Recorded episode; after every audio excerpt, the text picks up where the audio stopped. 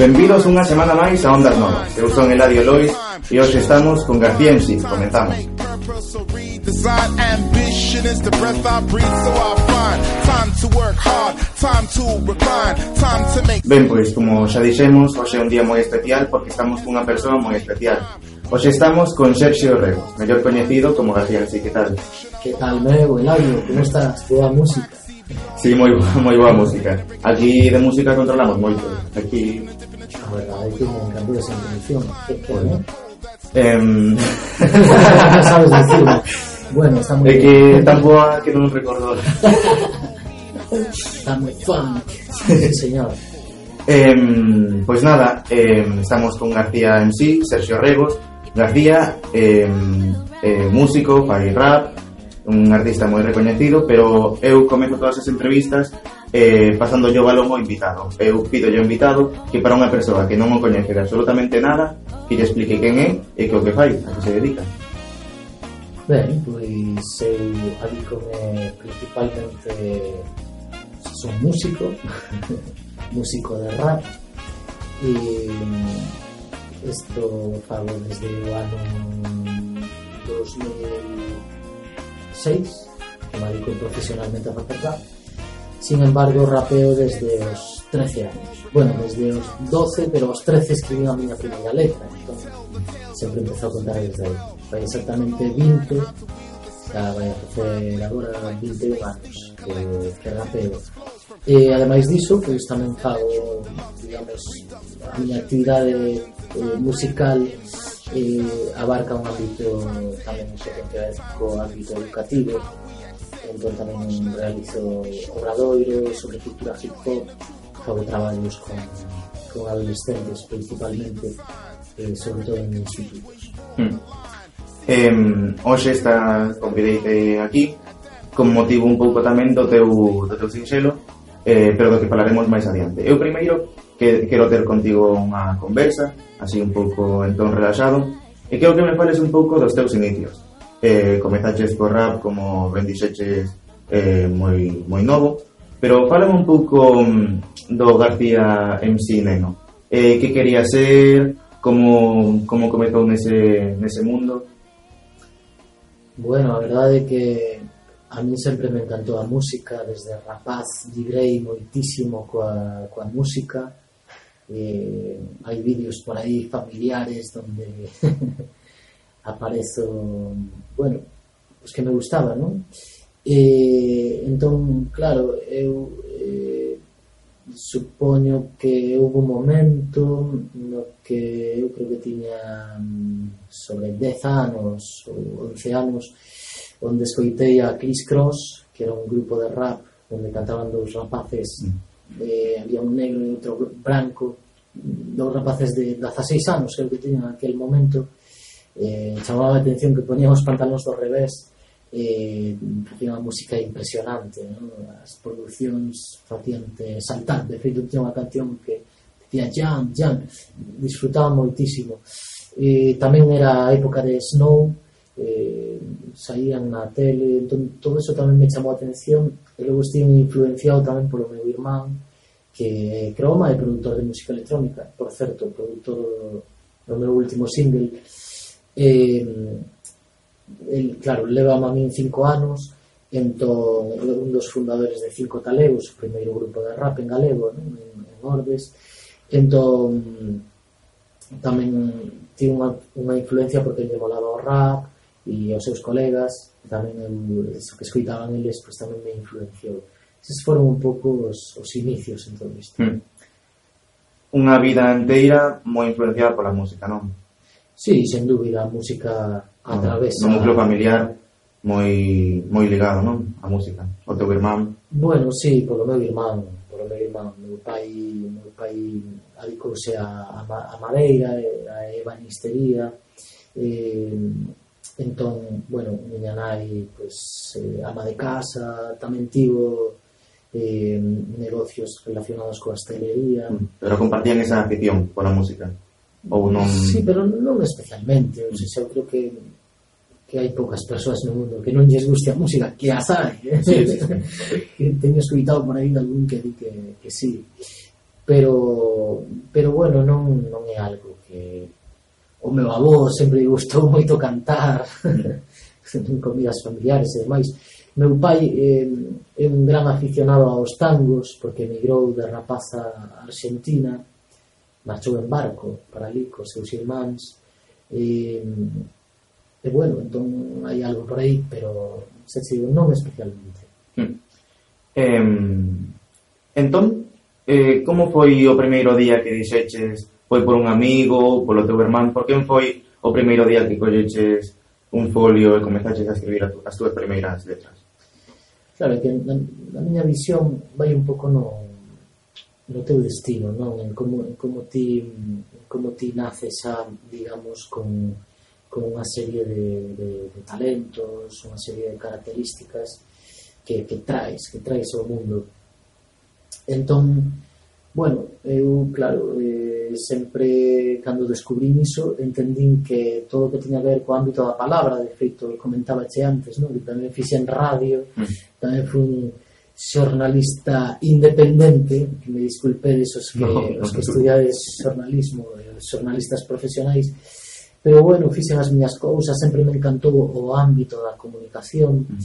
eh, pero insisto, máis que por gustarme, o que acabo de dicir que me encantou, efectivamente, pero máis que por gustarme porque é algo que para min é absolutamente natural mm. forma parte de min entón sempre estive relacionado en viaxes que fixen a México, por exemplo sobre todo eh, ligados ao, ao mundo indígena eh, todo ese traballo que fixen como como activista como observador de dereitos humanos e, e eh, sempre fixen pois, os meus informes, eh, as crónicas de viaxe, eh, facía traballos relacionados coa, coa radio.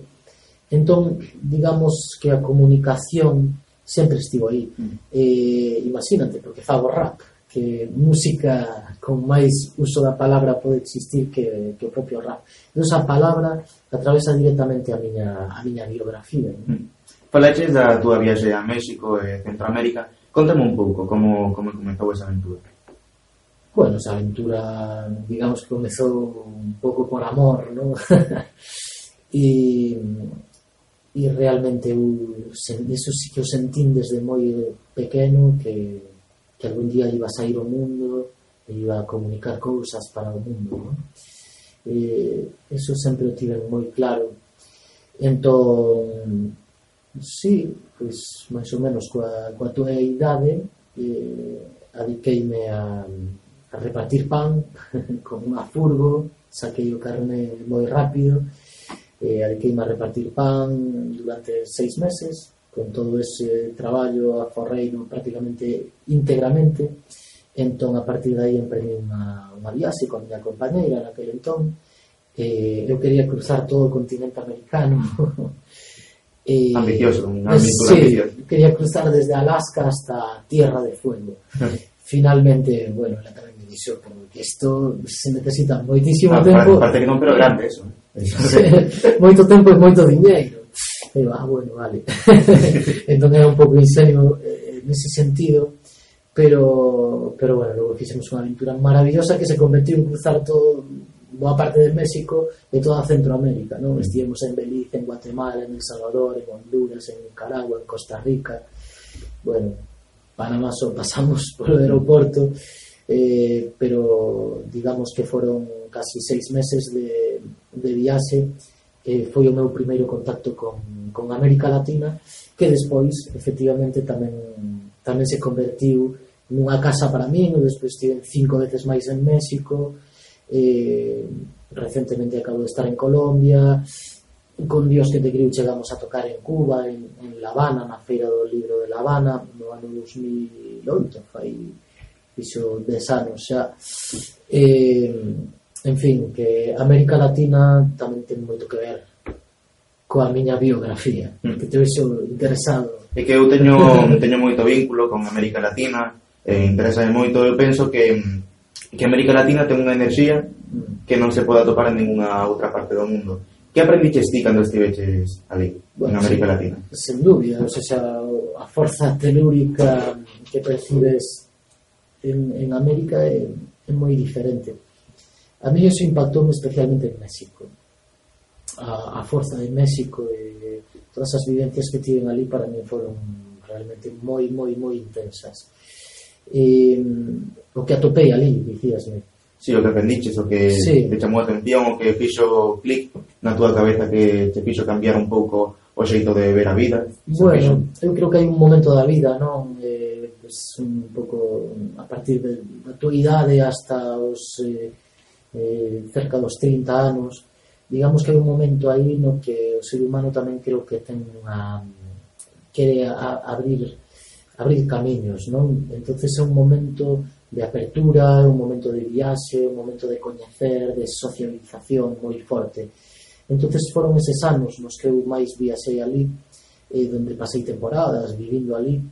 Eh, a min o que máis me marcou foi, digamos, poder convivir cos povos originarios eh, de México, os povos indígenas de, de Chiapas concretamente, nas comunidades zapatistas Entón, bueno, eso foi algo que, que sí que, que me influenciou moito, que me marcou moito, e que aprendín moitísimo.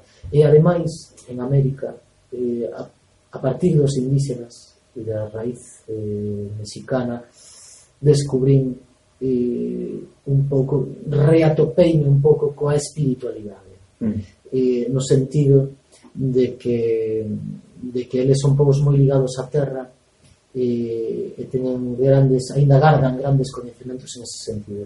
Eso foi algo que a mí me, me impactou e supuxo un pan que non era un pan eh, para o alimento físico, era un pan que aquí non, non atopaba iso ningún concepto, porque, claro, o que atopaba aquí a relación coa espiritualidade que, eh, que existe, pois está moi ligada a un ámbito religioso, un ámbito religioso, ademais, máis eh, moi enfocado no, no eclesiástico, ademais coñecemos que a historia da Igrexa Católica aquí eh, é moi, moi diferente tamén ao que se vive en América Latina.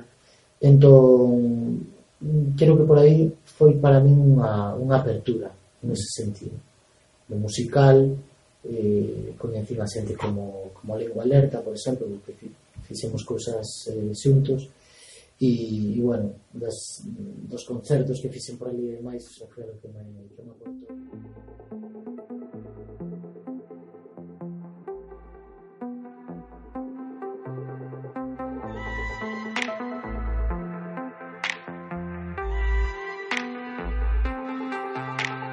Macrocosmos, microcosmos, como é arriba e abaixo. Somos a ponte, parte da fonte, peso horizonte. Rendición. E a morte.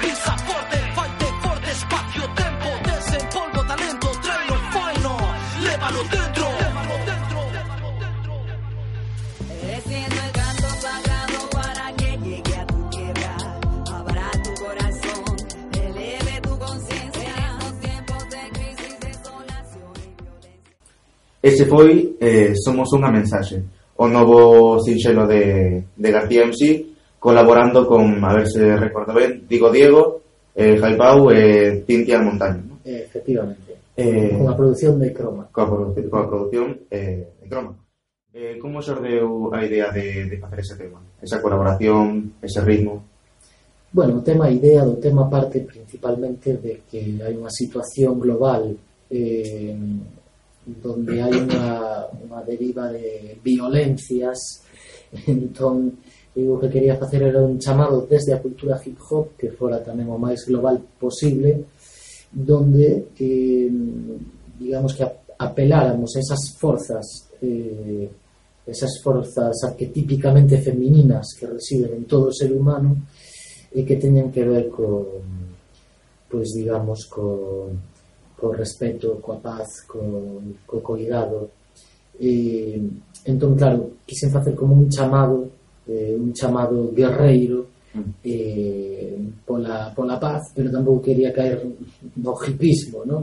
Ah. Sinón eh, no buenismo, sino simplemente eh, facer algo que, que servira para, para reflexionar, eh, digamos, para tomar conciencia en este momento da historia da humanidade donde a veces parece que existe unha, unha deriva moi pesimista pois quería lanzar unha mensaxe de denuncia pero tamén que fora que fora positiva en ese sentido precisamente que decíamos antes de que a mellor forma de garantir eh, a, a convivencia no mundo ten que ver con que cada un faga o que sinte que, que ten que facer eh, digamos, levando o seu talento ao mundo. Pois digo, somos unha mensaxe nunha botella no mar, estamos traendo a mensaxe e hora de despertar. Non? E entón, a partir de aí, pois, cando un trae eh, esa, esa mensaxe que é mm, non, non ten por que haber ningún tipo de conflito. Entón, esa era un pouco a, a mensaxe que se, que se intenta que se intenta levar neste, neste tema.